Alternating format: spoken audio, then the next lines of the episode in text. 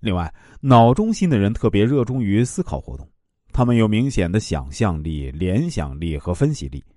平时喜欢看书、收集资料。有些人可能喜欢做白日梦，有些则喜欢冥想。总之，他们是所有类型的人中最喜欢探讨理论、对事物做现象分析归纳的人。同时，脑中心是属于视觉型的人，他们喜欢图像，例如文字、影像，比如电视、电影、图画以及具象的事物。他们经常是通过图像来吸收信息，透过图像来思考。脑中心还可以细分为三种类型：智慧型。忠诚型和丰富型，智慧型往往是最容易辨别的脑中心人物，因为他们通常是最狂热的追求知识的一群分子。他们经常埋首于书堆或者是电脑桌前，热衷于研究思考，大多是某个专门领域的学者。但在行动上，人际关系却显得懦弱甚至低能。有些人经常讥笑他们徒有满脑子的知识和理论，却往往只会纸上谈兵。不过，人类原本就各有所长，有人善于计划，有人善于执行。而且，若不是他们拥有如此过人的思考能力，进而发现或者发明许多新的事物呢？那么，人类的文明也不会如此的璀璨。忠诚型的人十分多疑，满脑子的猜测。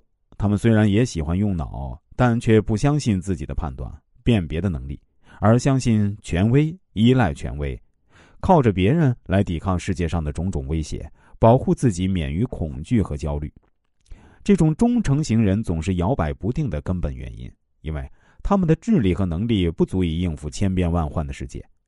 丰富型的人热衷于多彩多姿的生活，对于许多事情都不愿意深入，具有天真乐观、不愿深思的特点。这种看似肤浅的行为，其实并非表示他们没有脑筋，相反，他们这么做是为了逃避想太多的烦恼、焦虑。所以，一旦遇到不如意的事儿，他们便逃脱到愉快的幻想中。心所指的是我们的情绪感受，心中的人是感情最强烈、最情绪化的人。他们通常非常在乎与人的相处，关心别人，容易跟人亲密，也比较喜欢粘人。而他们生命中共同的问题是视同与敌视，这就是其中的嫉妒。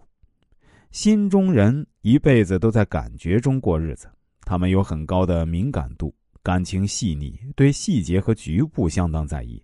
当然，有时甚至吹毛求疵。他们希望了解别人，他们也是以感情为重的人。